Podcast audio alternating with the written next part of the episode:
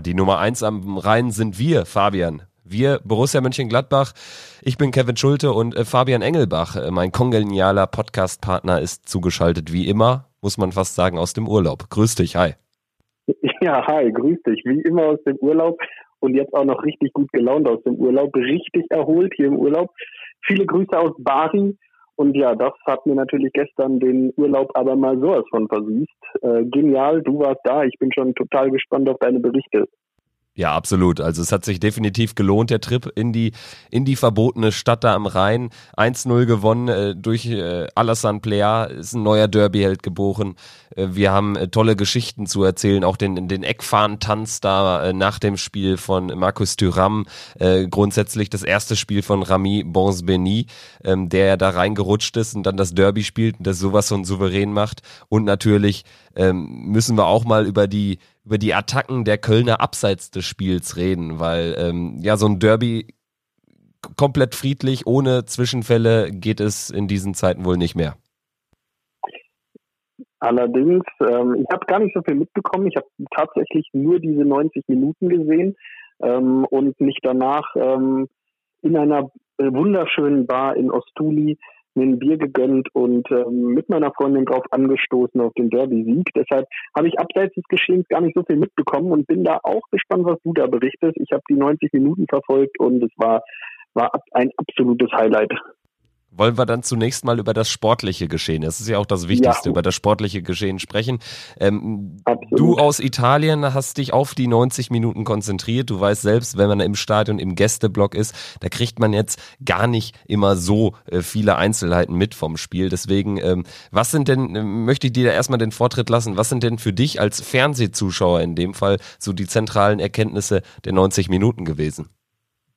Ja, zunächst mal, also ich habe ziemlich genau um 15.30 Uhr eingeschaltet. Äh, knapp vorm Anpfiff hatte ich dann das Spiel am Laufen und was mir als erstes aufgefallen ist, ist mal, dass ich die, die Aufstellung fand ich gar nicht groß überraschend. Was ich dann überraschend fand, war, dass direkt am Anfang aufgefallen ist, dass eben nicht, wie ich es erwartet hatte, Christoph Kramer auf die 6 rückt und Dennis Zakaria dafür auf die 8, sondern dass Dennis Zakaria weiterhin die sechs gespielt hat und Christoph Kramer auf der acht gespielt hat.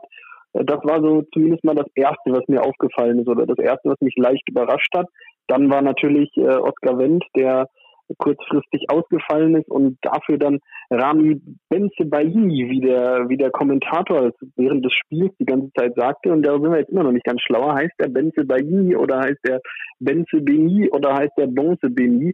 Ähm, ich glaube, da müssen wir nochmal jemanden kontaktieren, der uns da helfen kann, dass wir diesen Namen von Rami Benzebaini, wie ich ihn jetzt mal nennen will, ähm, auch bald in Zukunft richtig aussprechen können. Ich denke, das waren so die zwei zumindest erstmal im ersten Moment augenscheinlichen Veränderungen in der Startelf. Deshalb war ich natürlich auch total gespannt, wie er sich hinten links schlägt unser Freund Rami Benzibaini, der gestern sicherlich ein sehr kontroverses Spiel hingelegt hat, möchte ich mal sagen, ähm, stand öfter im Mittelpunkt und das in seinem ersten Spiel, im ersten Derby, ähm, sicherlich aber auch unterm Strich, denke ich, ein ganz gutes Spiel gemacht mit sehr viel Licht und sehr viel Schatten, würde ich sagen.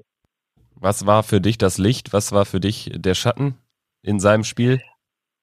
Das Licht war definitiv ähm, diese, dieser Wille, diese Einsatzbereitschaft und auch dieses teilweise Drecksau-Image äh, oder diese, diese Attitüde, die er da den Tag gelegt hat, möchte ich mal sagen, wie er da in der ersten Halbzeit einfach in der gegnerischen Hälfte liegen bleibt und nicht mehr kann, ähm, die vor Schmerzen sich krümmt und plötzlich als gleich nach dem Ball erobert, steht einfach wieder auf und läuft einfach weiter nach vorne. Das hat uns letzte Saison so ein bisschen gefehlt, finde ich. Das ist so ein bisschen diese, einfach diese Drecksau-Art. Und äh, das meine ich absolut positiv. Und auch ansonsten ähm, war es sicherlich ähm, in, in, den meisten Situationen äh, sind viele Zweikämpfe noch reingekommen. Aufgrund seiner Schnelligkeit äh, kam er dann oft pünktlich, viele oft gute Grätsche angesetzten, guten Zweikampf, gute Zweikampfführung. Das war oft ganz gut. Was mir nicht so gefallen hat, waren einige ähm, Kleinigkeiten, gerade im Stellungsspiel. Da kamen ab und an mal hohe Bälle, wo er auf einmal nicht mehr wusste, wo links und rechts ist, sich ein bisschen hat überlaufen lassen. Ähm, da ist definitiv noch Verbesserungspotenzial und dann so Kleinigkeiten wie dieser dieser Einwurf, den Borussia eigentlich hatte, wo er 30 Meter nach vorne läuft und äh, viel zu weit vorne stand. Und ich weiß gar nicht, ob Altekin ähm, den Einwurf dann hat wiederholen lassen, aufgrund der Tatsache, dass er zu weit nach vorne gegangen ist oder ob es zusätzlich noch ein falscher Einwurf war. Jedenfalls hat Köln dann den, den Ballbesitz bekommen und Gladbach war auf der linken Seite, auf seiner Seite total offen. Und dadurch, ähm, ich glaube, am Ende war es Cordoba, wo sie sich bedanken können, dass er den Schuss am Ende total verzogen hat. Und das sind dann Kleinigkeiten, ähm, die müssen verbessert werden. Das darf nicht passieren oder das sollte nicht passieren. Das ist einfach unnötig. Ja, absolut. Aber für ein erstes Spiel und dann im Derby. Ähm, du, du, du hast äh, viele Sachen angesprochen. Ich äh, will gerne auf dieses Drecksau-Image kurz eingehen. Das hat mir grundsätzlich bei unserer Mannschaft wieder gut gefallen. Das ist auch für mich schon ein Trend, der sich auch nach diesen fünf Pflichtspielen unter Marco Roses Leitung zeigt, äh, der auch zeigt, dass wir da auch gut eingekauft haben, dass wir da auch ähm, ja etwas es, etwas wettmachen, was uns gefehlt hat vorher. Es gefällt mir einfach gut, dass man äh, sieht, da sind echte Typen auch auf dem Platz, die äh, oder mit äh, denen man sich identifizieren kann.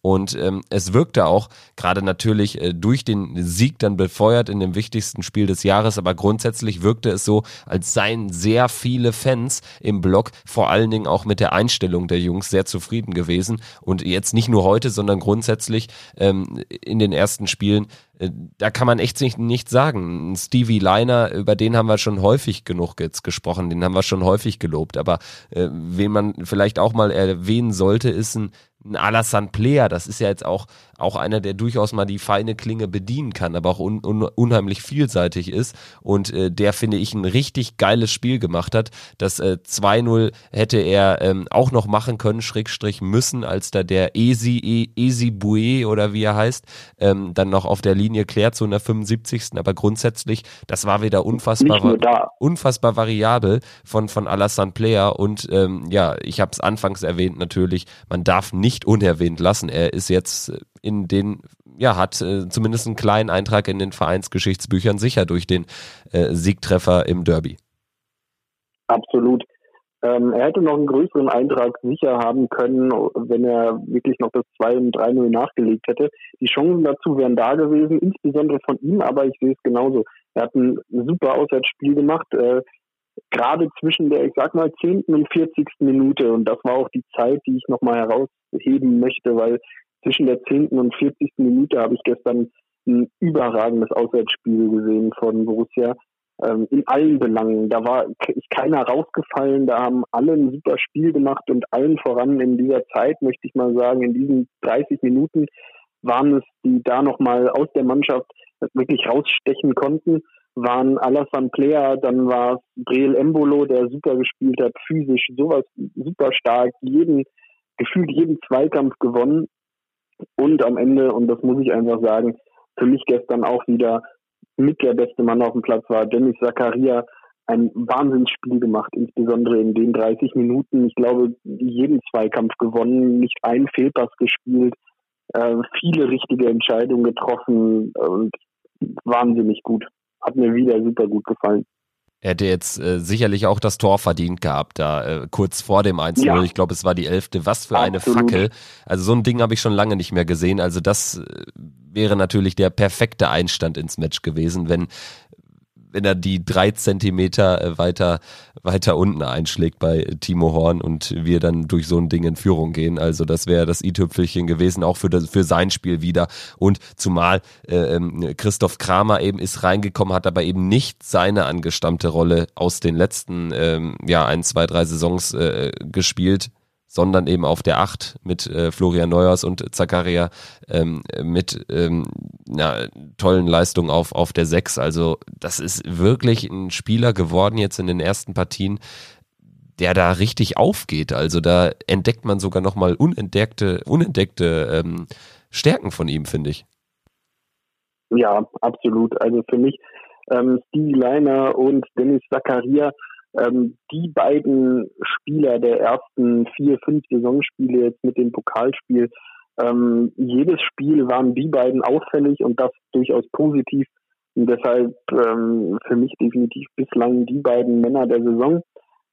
ja, alles in allem gestern einfach ein gutes Auswärtsspiel in der zweiten Halbzeit dann natürlich, da müssen wir auch drüber sprechen, ein bisschen nachlässiger geworden. Die Chancen waren da, gerade in der ersten Halbzeit, den, den Sack einfach schon zuzumachen und das Spiel viel früher zu entscheiden. Ich denke, da gibt es auch keine zwei Meinungen.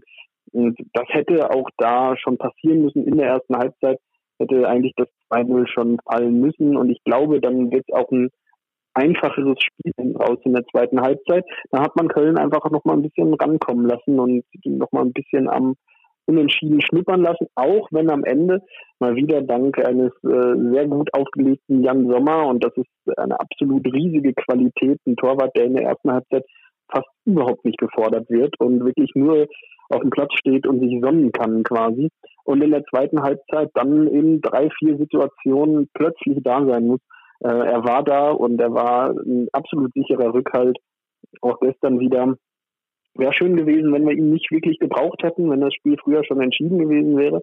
Aber er hat gezeigt, dass er eine absolut riesige Klasse hat, dass er für Borussia wirklich aktuell der beste Torwart ist, den man sich vorstellen kann. Ja, also ich habe es auch so wahrgenommen, dass man sicherlich äh, in dem äh, ja in, in der Phase, wo wir auch diese unfassbare Dominanz äh, spielerisch äh, dann äh, forciert auch durch das äh, frühe Anlaufen, durch das Pressing hatten im äh, Verlauf der ersten Halbzeit, gerade nach dem 1-0, da gab es ja die ein oder andere Situation, die man dann hätte besser ausspielen können. Und 2-0 hätte dem Kölner Spiel, glaube ich, insofern gut getan, als dass als dass dann ähm, ja auch diese kritischen Momente am Ende nicht mehr so aufgekommen wären. Ich meine, Köln hat durch seine Spieler vorne drin, Cordoba, ähm, äh, ähm, Modest, das sind ja Spieler, ähm, oder auch Terodde, der dann eine Viertelstunde vor Schluss kam für Modest, das sind ja Spieler, die auch so eine ekelhafte Schlussphase wirklich forcieren können durch ihre Dominanz äh, bei hohen Bällen, die dann äh, von, den, von den Kölnern reingeprügelt wurden. Es gab ja noch die ein oder andere Ecke, aber da hatten wir wirklich dann auch einen, einen guten Torwart und man muss ja auch ehrlich sein, wenn du es eben nicht schaffst, das 2-0 frühzeitig zu machen, gerade in so einem hitzigen Spiel, dann ist klar, dass da am Ende die eine oder andere Szene noch kommt, die du überstehen musst. Das war mir auch klar, deswegen wurde man auch immer nervöser und die Zeit, ja, die, die ging auch nicht so richtig rum und da gerade dann am Ende, ähm, 88., 89., da gab es ja noch ein paar Szenen, dann einmal Cordoba, so, so ein halbes Holperding, den äh, Sommer da dann rausrettet die, die Nachspielzeit, muss ich sagen, die war dann für ein 1-0, für ein knappes 1-0 auswärts schon fast wieder sehr entspannt. Also die Nachspielzeit hat mir sehr gut gefallen. Da haben wir uns auch nochmal vorne da in der Eckfahne festsetzen können. Also das fand ich dann relativ souverän hinten raus. Ähm, wie gesagt, Absolut. so 75. bis 90. da äh, forciert durch diesen äh, Wechsel von Terodde, ähm, äh, von Modest, der, der rausging für Terodde, ähm, da kamen die Kölner dann nochmal so ein bisschen, bisschen auf. Genau, du hast es gerade angesprochen. Eben hat es, äh, dachte ich erst, du hast nur Modest genannt, Terodde erst spät. Terodde hat in der Viertelstunde ein viel besseres Spiel gemacht als Modest in der gesamten Spielzeit. Hatte, glaube ich, drei Abschlussaktionen und eine, wo ich wirklich gedacht habe, jo, da haben wir richtig Glück gehabt, als er zum Kopfball gekommen ist nach einer Freistoßflanke aus dem Halbfeld und den wirklich naja, ich sag mal, nicht genau auf Jan Sommer geköpft hat, aber schon in die Richtung, so dass er den Ball leicht entschärfen konnte. Wenn er da etwas früher realisiert, dass der Ball zu ihm kommt und den Ball äh, platziert aufs Tor köpft, er stand ziemlich frei, dann ist der Ball auch drin und da haben wir definitiv Glück gehabt. Für mich die beste Aktion, die die Kölner überhaupt hatten im zweiten Durchgang und die Aktion, wo die Kölner auch am nächsten am Ausgleich waren. Und ähm, ja, da muss ich schon sagen, ich habe ein bisschen gezittert vor dem Terodde. Der hat äh, mehr, deutlich mehr Torgefahr versprüht da vorne in der zweiten Halbzeit oder als er dann reinkam, als Modest zuvor. Und ja, ich denke auch, ähm, du sagst es ja am Ende, die Nachspielzeit war dann souverän und vor allem dieser Ball von Dennis Zakaria, wo er aus 40 Metern ähm, die Ecke rausholt. Das war ja schon äh, war ein Riesending ähm, und damit war das Spiel dann gelaufen. Da wusste dann auch, wussten dann auch die Kölner sofort, äh, jetzt ist vorbei, als er die Ecke da noch geholt hat. Äh, genial und auch sein ganzes Spiel war genial, wie er, wie er die Situation erkannt hat. Er hat immer erkannt, wann er raus musste. Er hat, glaube ich, sehr, sehr viele Entscheidungen richtig getroffen und das hat ihn unterschieden von vielen anderen auf dem Platz. Wir haben vor ein paar Wochen die Laufwege mal angesprochen, gerade das Spiel ohne Ball, was noch nicht gut war. Das fand ich gestern deutlich besser. Das Spiel ohne Ball insgesamt bei Borussia war viel, viel besser als sonst. Das Einzige, was noch fehlte, waren oft die richtigen Entscheidungen zu treffen, den Ball vielleicht in der richtigen Situation nach außen zu spielen oder insbesondere auch in der, im richtigen Moment den Abschluss zu suchen. Das waren Dinge, die haben äh, Florian Neuhaus, Alassane Player gestern in der einen oder anderen Situation verpasst. Aber ähm, ich bin mir sicher, die Laufwege stimmen jetzt, äh, die Entscheidungen werden bald auch stimmen und dann glaube ich, dass Borussia uns richtig Spaß machen wird. Definitiv, zumal es ja jetzt auch erst so richtig losgeht mit den englischen Wochen. Das werden wir hinter, hinten raus natürlich auch besprechen. Ich werde jetzt mal unseren äh, weiteren ähm, Pfostenbruch, äh, äh unser weiteres Pfostenbruch-Mitglied in die Folge einführen. Dobby, der hat das Spiel in Berlin bei einem Fanclub geguckt, aber dazu später mehr. Erstmal seine Meinung zum Derby-Sieg, dem 1 zu 0 beim 1. FC Köln.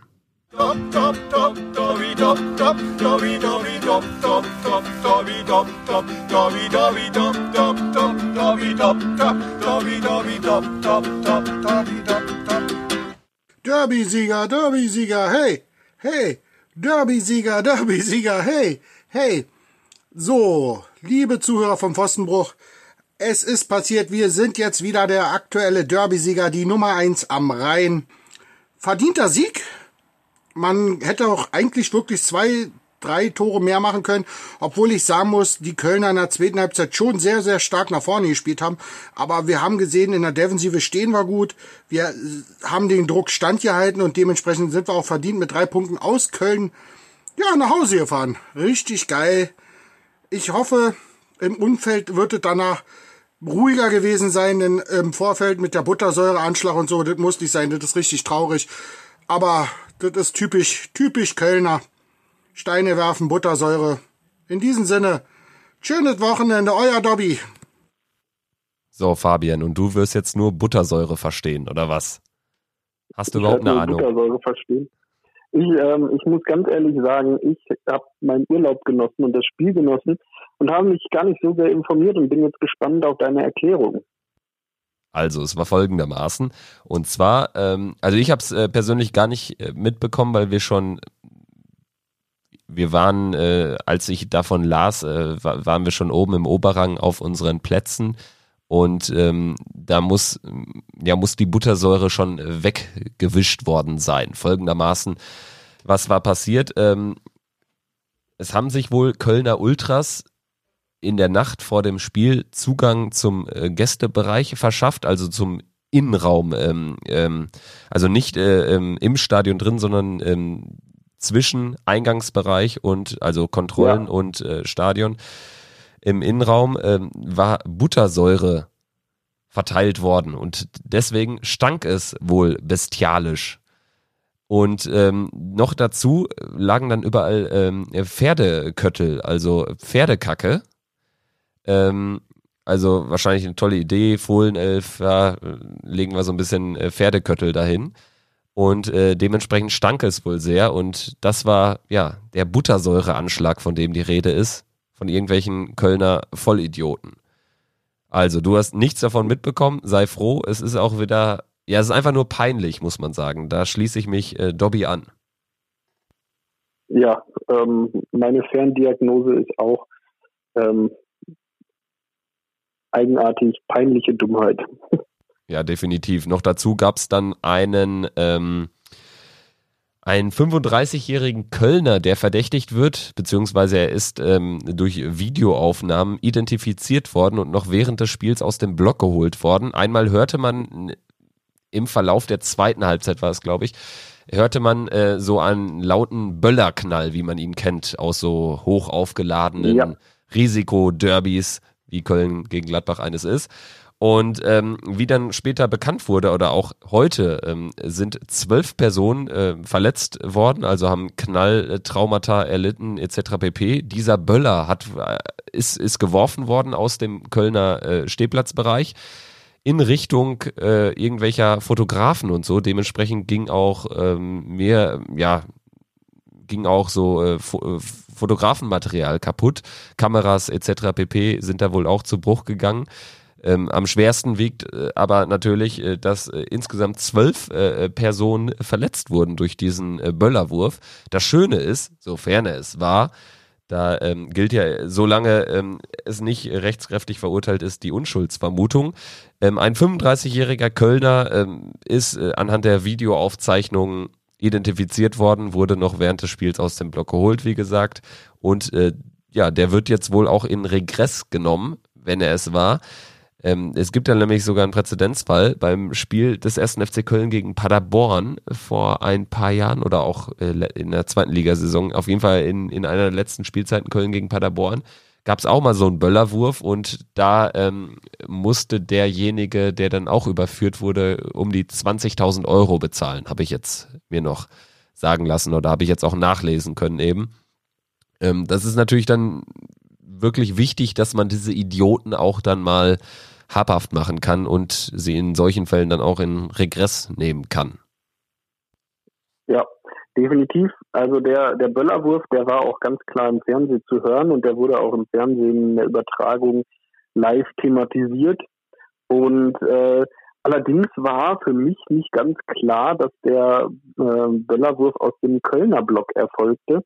Ich hatte im ersten Moment gedacht, das wäre aus dem aus dem Gladbach-Block erfolgt und hatte mich schon peinlich vom Fernseher ähm, darauf eingestellt, dass irgendein Gladbacher Idiot was gemacht hat, aber es war ein Kölner Idiot und da kann man wirklich nur sagen, was für ein Vollidiot. Also an Böller werfen ist wirklich nichts cool und das auch noch auf unbeteiligte Fotografen ist wirklich das absolut Schlimmste oder mit das Schlimmste, was man im Fußballstadion veranstalten kann.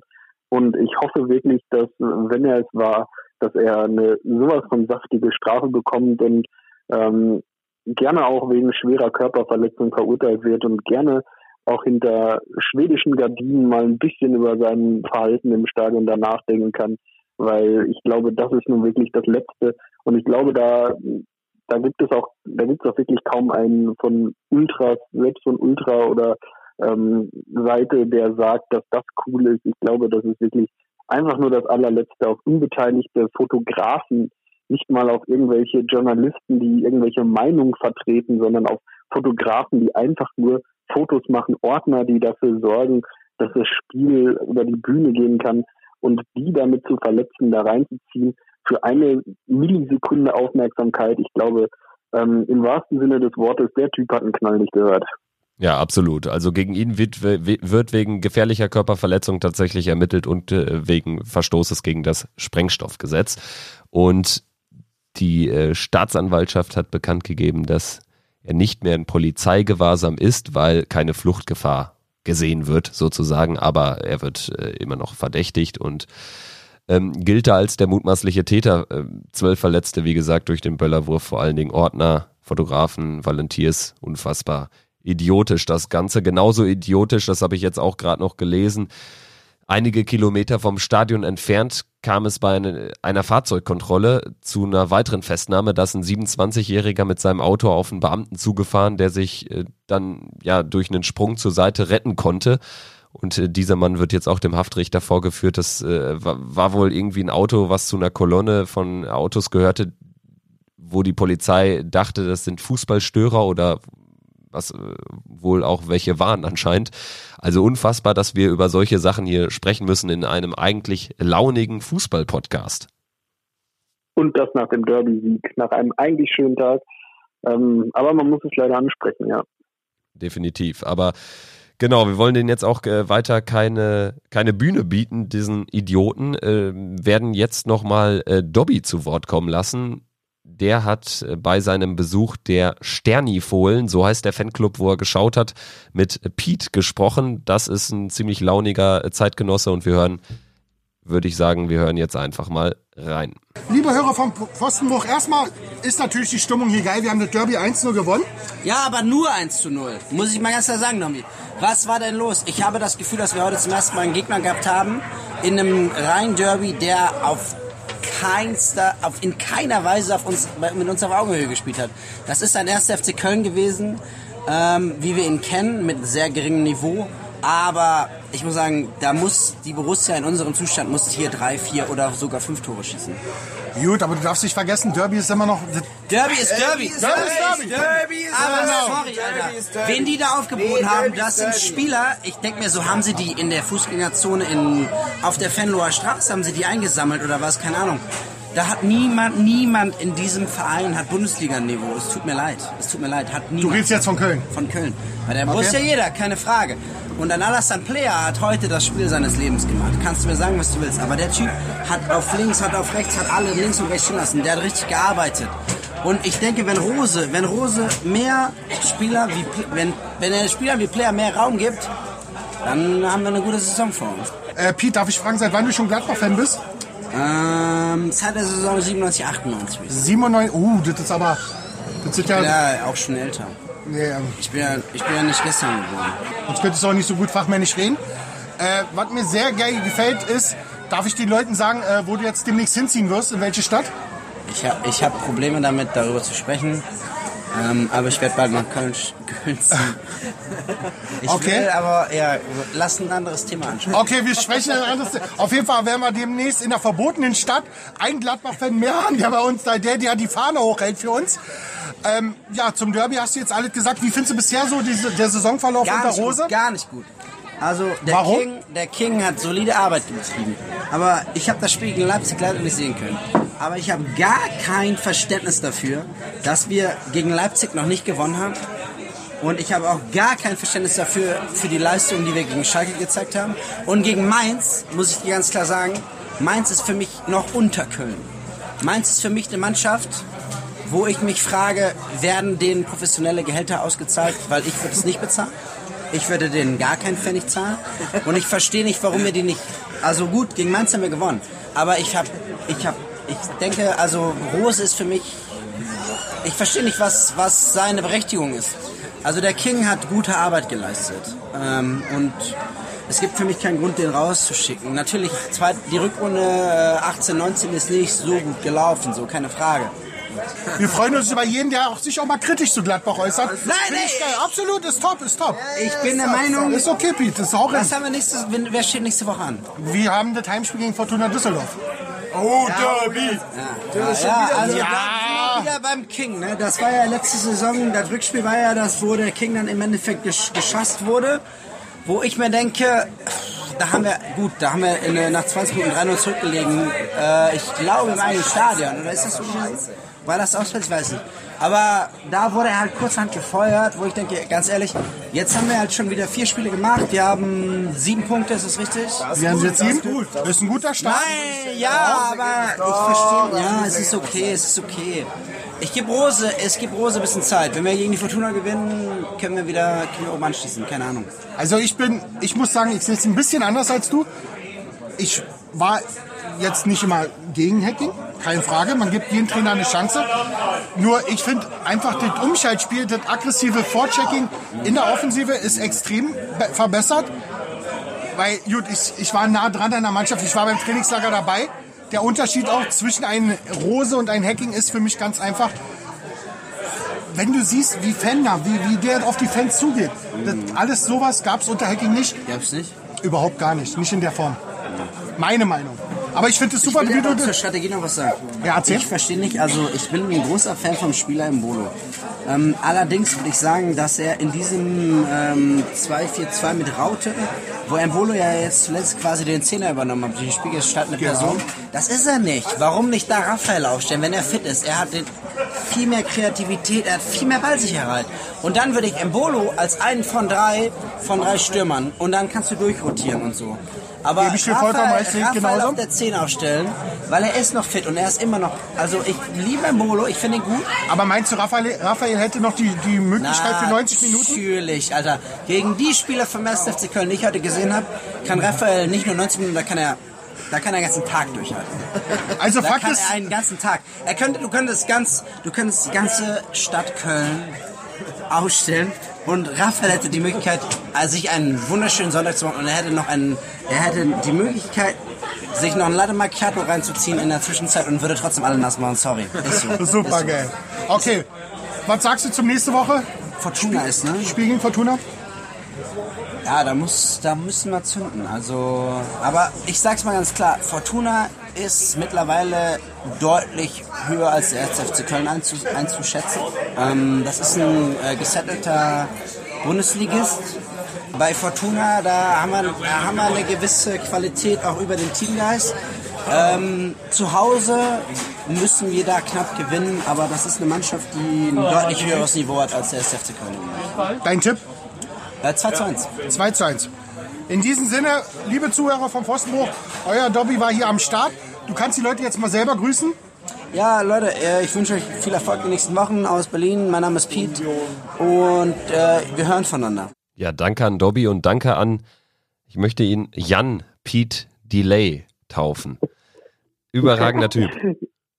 Ja, schöne Grüße an Pete. Äh, cooles Interview. Ich habe auch die ganze Zeit gewartet. Gerade als Dobby dann irgendwann ihm Kontra gegeben hat, habe ich gedacht, jetzt gleich fängt er an, seinen Hit Oh Dobby zu performen und, äh, und anfängt hier zu singen. Aber ein gutes Interview, ein paar steile Thesen dabei, würde ich sagen. Ja, definitiv. Aber so wollen wir es ja auch ein bisschen kontroverse auch äh, reinbringen.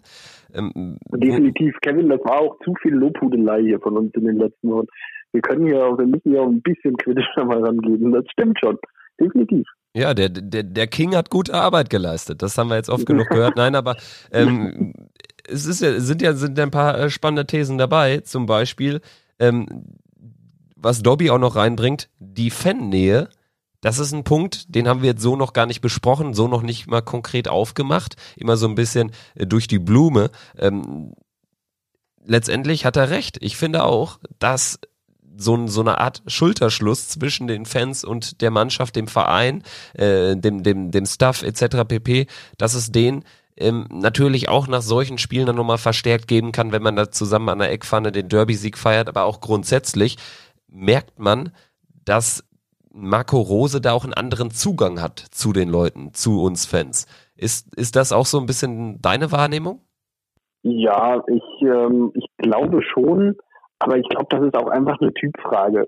Ich glaube, das liegt einfach da, das möchte ich jetzt Dieter Hecking gar nicht groß ankreiden. Ich glaube, das liegt einfach daran, er ist jemand, der da etwas reservierter ist und ähm, einfach nicht so drauf steht, sich jetzt immer in Fannähe zu zeigen oder, sonst was. Da, da, das ist, glaube ich, einfach von Charakter zu Charakter unterschiedlich und Marco Rose ist eben derjenige, der das mehr genießen kann in der einen oder anderen Situation, wohingegen Dieter Hecking dann eher derjenige ist, der da sich auch in, in Zeiten des Erfolges etwas zurückhält und etwas distanzierter ist. Dann zu äh, Breel Embolo hat äh, Pete einen guten Punkt auf, äh, ja, angebracht. Wir haben das auch schon mal angerissen. Grundsätzlich Breel Embolo ähm, auf der 10, sagt er, versteht er jetzt nicht so ganz. Man sollte ihn lieber äh, vorne rotierend einsetzen mit Player oder mit Tyram. Da muss ich sagen, da würde ich äh, gerne noch mal ein bisschen Kontra geben, weil ich finde, Breel Embolo wird einfach falsch gesehen, auch weil er bei Schalke auch diese, diese Rolle irgendwie weg hatte und deswegen auch jeder sagte, ja, der schießt ja auch nie ein Tor, hat eine gigantisch schlechte Quote, aber ich finde, er wird auch dann ähm, falsch eingesetzt, wenn man ihn wirklich als äh, klassische Neun interpretiert, weil die war er eigentlich in seiner Karriere äh, nie, also weder bei der Schweizer Nationalmannschaft noch ähm, ähm, beim FC Basel, auch da hat er, wenn man sich mal die Torquoten von ihm anschaut, nie äh, unfassbar viele Tore gemacht. Ähm, also ich finde, er wird bei uns gerade richtig eingesetzt. Also, dass er eben nicht so diese, diese Player-Rolle hat, der dann wirklich der Vollstrecker ist, sondern ähm, auch ein bisschen weiter da ähm, hinter, den, hinter den Spitzen agiert. Klar, keine Frage. Er prescht dann auch mal vorne rein oder so. Aber ich finde, das ist das Spiel, was ihn stark macht, was er gerade zeigt, dass er da eben so ein bisschen ja, fluide hinter den Hinterplayer äh, und einem auch bärenstarken Markus Thuram spielen konnte oder spielen kann aktuell. Ja, absolut. Ich glaube, dieses Spiel gestern hat eigentlich alle Antworten darauf gegeben. Gerade so nach 10, 15 Minuten, als Marco Rose dann zur Seite genommen hat und ihm auch signalisiert hat, er, er darf etwas ruhig sich die Bälle auch aus der Tiefe holen und das hat er gemacht. Und ähm, ich glaube, ich kenne keinen klassischen Mittelstürmer, der wie Breel Embolo es gestern gemacht hat, sich die Bälle teilweise am eigenen 16er geholt hat, hinten in die Zweikämpfe gegangen ist und wirklich auch ähm, hinten mit Übersicht den Ball aus der eigenen Hälfte rausspielen konnte. Und ich glaube, damit hat er gestern die Antwort gegeben, dass er diese zehn spielen kann und vielleicht auch sogar sollte. Und mir hat er gestern richtig gut gefallen mit seiner Physis da auf der Position. Ähm, hat er den Verstrate total schlecht aussehen lassen in vielen Situationen. Ähm, auch von dem Skiri, äh, der total gehypt war von beim ersten FC Köln, von dem ich gestern nicht viel gesehen habe. Ähm, der hat das gestern einfach souverän auf dieser Position gemacht und mir hat er da richtig gut gefallen gestern. Wo ich äh, aber komplett auf Kurs von, von Pete bin, ist Alassane Player. Haben wir natürlich besprochen. Bist du auch äh, der gleichen Meinung? Der war bärenstark. Ob es jetzt das beste Spiel seines Lebens war, ähm, sei mal dahingestellt, das ist ja eine schwierige Frage, aber grundsätzlich, er war einfach super, sehr komplette Leistung gestern. Ähm, Jan Sommer haben wir erwähnt. Ähm, wir haben über ähm, unseren Achter Dennis äh, gesprochen. Ich werde den äh, Nachnamen nicht mehr in den Mund nehmen, weil da kann, kann ich mir nur die, die Finger verbrennen. Ähm, dann eine, eine Sache noch, da spricht da auch was an, was sicherlich richtig ist. Der erste FC Köln war uns haushoch unterlegen. Das muss man jetzt mal auf 90 Minuten gesehen schon so sagen. Und das 1-0 ist sehr schmeichelhaft für den FC. Um das jetzt nochmal so ähm, abschließend zu bilanzieren, ich denke, da gehst du mit einher, oder? Ja, in der zweiten Halbzeit würde ich nicht mehr haushoch sagen. In der ersten Halbzeit war es so, spielerisch war es auch in der zweiten Halbzeit noch so. In der zweiten Halbzeit hat Borussia allerdings zurückgeschaltet, hm, ein, zwei Gänge und da hat der FC gezeigt, dass, dass sie auch Fußball spielen können und deshalb gehe ich auf jeden Fall nicht mit, wenn jemand sagt, dass äh, FC kein Bundesliga-Niveau hat. Und deshalb fand ich das eine sehr steile These. So der, also der erste FC Köln kein Bundesliga-Niveau. Ähm, Mainz auch nicht. Mainz hat er das Bundesliga-Niveau auch abgesprochen, aber äh, Fortuna hat er als äh, gesettelten Bundesligisten bezeichnet. Da bin ich jetzt nicht ganz dabei. Das muss ich, äh, muss ich tatsächlich so sagen. Ja, absolut. Also die Fortuna jetzt im zweiten Jahr sicherlich ganz ordentlich reingekommen mit äh, vier Punkten aus vier schweren Spielen. Dann lass uns mal über die Fortuna sprechen. Das ist ja unser nächster Bundesliga-Gegner. Ganz kurz ähm, äh, zu Fortuna Düsseldorf. Was erwartest du dir von äh, dem Spieltag, der ja dann auch ja, das Ende der ersten englischen Woche dieser Saison markieren wird. Also über Wolfsberg werden wir gleich auch noch kurz reden, aber lass uns mal bei der Bundesliga bleiben, beim Derby Fortuna Düsseldorf, jetzt wo du ähm, das auch so schön abgenommen hast, was der Pete da gesagt hat. Ja, ähm, also Kevin, wir verlassen jetzt gerade das Mantra von Spiel zu Spiel zu denken. Also wir, denken jetzt schon ans übernächste Spiel. Das ist echt Aber Mist. Gut, dann machen das wir ist, das. Das ist eigentlich dann Mist. machen wir das jetzt. dann machen wir das jetzt mal so. Ähm, weil was unsere Pfostenberuf-Zuhörer jetzt auch noch nicht wissen, ist, dass wir in den englischen Wochen leider keine zwei Folgen rausbringen, sondern lediglich eine, in der wir dann beide Folgen besprechen werden. Deshalb jetzt auch schon mal der Ausblick auf Düsseldorf. Und ja, genau. Also nächste Woche kommt die Fortuna. Ähm, ja, wäre natürlich schön, wenn das drei Punkte werden und äh, man mit, ich sag mal, sechs in Anführungsstrichen Derby-Punkten ähm, ja, aus dem September rausgeht, wobei der September dann noch nicht ganz gelaufen ist. Da steht ja dann auch immer noch das Auswärtsspiel bei Hoffenheim an, wenn ich es richtig liege, ja, oder? Ganz genau. Ja, also gegen Fortuna haben wir jetzt die Chance, aus einem guten Start einen sehr guten zu machen. Ich denke, so kann man das runterbrechen, zumal man dann ähm, ja auch endlich mal wieder ein Heimspiel gewinnt. Das wäre sicherlich auch wichtig. Wir sind jetzt auswärts wirklich die absolute Macht. Wir wollen aber auch zu Hause wieder eine werden. Ähm, ja, dann, dann, ich, ich habe ich hab den Hinweis verstanden. Wolfsberger AC, Fabian, Donnerstag, Heimspiel gegen den WRC, erster Spieltag Europa League. Du bist gegen Düsseldorf im Stadion, das hast du, glaube ich, gerade gar, gar nicht erwähnt, aber auch gegen Wolfsberg, also auch für dich dann anstrengende Wochen aus dem Urlaub heraus. Ja, genau. Aus dem Urlaub heraus geht es direkt in den Borussia-Park für mich. Also auf der einen Seite natürlich äh, weinendes Auge. Mein Urlaub ist leider vorbei. Äh, nach drei Folgen Pfostenbruch aus dem Urlaub melde ich mich dann nächste Woche, sind wir wieder persönlich nach dem Düsseldorf-Spiel. Aber vorher, genau, bin ich noch zweimal im Borussia Park, nehme den Doppelpack mit am Donnerstagabend gegen Wolfsberg und dann gegen die Fortuna. Ähm, ich hoffe natürlich ganz klar auf sechs Punkte, drei in Europa und drei in der Bundesliga. Und äh, die möchte ich dir nächste Woche gerne als äh, kleines Mitbringsel äh, überreichen, wenn wir nächste Woche uns endlich mal wieder persönlich ähm, sehen und persönlich den Podcast aufnehmen. Da freue ich mich drauf. Also ich freue mich äh, sehr, dich zu sehen, aber würde mich natürlich noch mehr über drei Punkte im Gepäck freuen, wenn du die mitbringst. Sehr schön. Ja, ähm, äh, Wolf, Wolfsberg, das markiert jetzt eben das erste Europa League-Spiel. Das heißt, es wird sicherlich jetzt auch mit dem Rotieren anfangen. Was erwartest du dir aufstellungstechnisch oder was würdest du machen, wenn du in der Haut des Trainerteams wärst? Tja, da ist, ist, ist natürlich jetzt die ganz große Frage.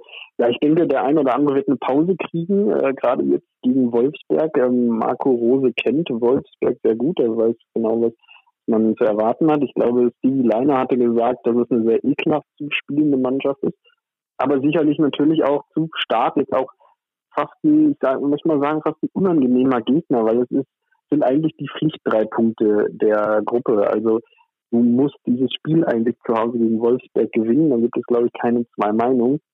Ähm, ja, und äh, es wird sich sicherlich einiges tun. Ich bin gespannt, ob Stefan Leiner, ähm, den ich gerade angesprochen habe, ob der spielen wird, weil ähm, der legt ja wirklich ein absolut enormes Pensum hin und ich bin mir nicht sicher, ob er das durchhält.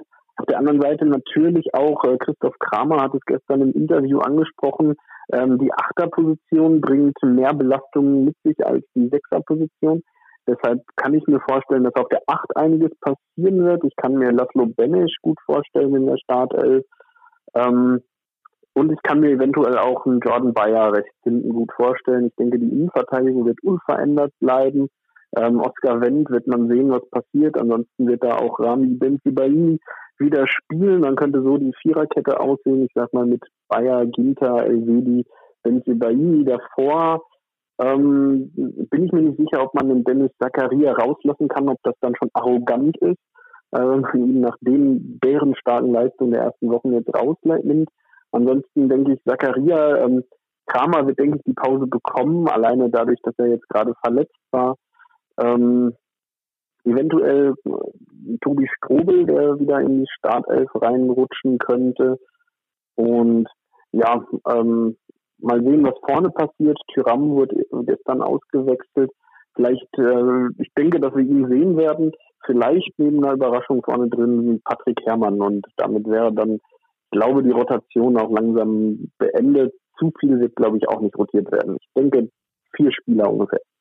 Ja, zumal es ja auch das erste Spiel ist in der Europa League und äh, bis Weihnachten äh, wird es ja noch viel viele ähm, äh, Rotationsmöglichkeiten geben. Ich gehe auch davon aus, dass äh, Benze Baini, Bons Beni, wie auch immer er heißt, das bringen wir noch in Erfahrung versprochen, ähm, dass er spielen wird. Dann gegen Düsseldorf wieder auf Wendt gesetzt wird, der ja immer noch den Status als der Nummer 1 Linksaußenverteidiger hat, würde ich sagen. Deswegen meine These, ähm, Wendt bleibt oder kriegt gegen, ähm, gegen Wolfsberg nochmal die Pause. In der Innenverteidigung glaube ich jetzt auch nicht, weil das ist ja jetzt auch eher eine Rotations- ähm, ja, eine nicht notwendige äh, Rotationsposition, immer so die Innenverteidigung da, wenn überhaupt, könnte ich mir vorstellen, dass dann Ginter mal draußen bleibt, aber eher äh, tendenziell glaube ich, äh, dass die Viererkette ähm, so aussehen wird wie in Köln oder und wenn überhaupt, dass eben auf der ähm, Position rechts ähm, sich was tut. Das hast du auch so gesehen. Ansonsten ja im Mittelfeld wird's denke ich schon auf jeden Fall so ein, zwei Veränderungen geben. Und ich kann mir vorstellen tatsächlich, dass vorne vielleicht diesmal jetzt ein Tyram draußen bleibt. Hermann ähm, ist eine Option. Raphael und Traoré haben ja auch kaum gespielt bislang in dieser Saison, sind auch Optionen. Also es gibt viele Möglichkeiten und es wird sich sicherlich einiges tun. Ich äh, gehe auf ähm, auch drei bis fünf äh, Wechseln äh, zum Köln-Spiel. Wir werden das beobachten, werden uns, wie du schon richtig angesprochen hast, dann nächste Woche nach dem Düsseldorf-Spiel wieder melden, Anfang äh, der äh, Woche und werden uns dann auch endlich mal wieder physisch sehen. Deshalb dann auch natürlich endlich mal wieder keine Telefonqualität. Wir hoffen natürlich, dass das jetzt nicht allzu problematisch war für eure Ohren, aber ich denke, das haben wir gut überbrückt bekommen. Und ähm, ja, dann würde ich sagen, Fabian, äh, ich freue mich, dass wir uns äh, wieder ähm, sehen und hören, dann in der Woche nach den äh, beiden Heimspielen jetzt. Ich hoffe, du bringst da drei Europa League-Punkte und drei Bundesliga-Punkte mit nach Berlin sozusagen. Und ja, dann würde ich sagen, ähm, machen wir wieder eine schöne Folge von hier in der Hauptstadt. Genau, da freue ich mich auch drauf. Und in der Zwischenzeit, wenn ihr irgendwelche Anmerkungen habt, wenn ihr uns sagen könnt, wie haben Benzebailly, Benzebini oder Bonsebini denn wirklich ausgesprochen wird, dann meldet euch doch einfach entweder auf Facebook oder schreibt uns eine E-Mail an fabian.pfostenbruch-podcast.de. Und ja, in diesem Sinne wünsche ich euch auch noch eine schöne Woche. Ich genieße noch meinen Resturlaub und äh, gebe dann alles, um mit den sechs Punkten mich in der nächsten Folge wiederzumelden. Ciao. Macht's gut in diesem Sinne. Bis zum nächsten Mal. Ciao, ciao.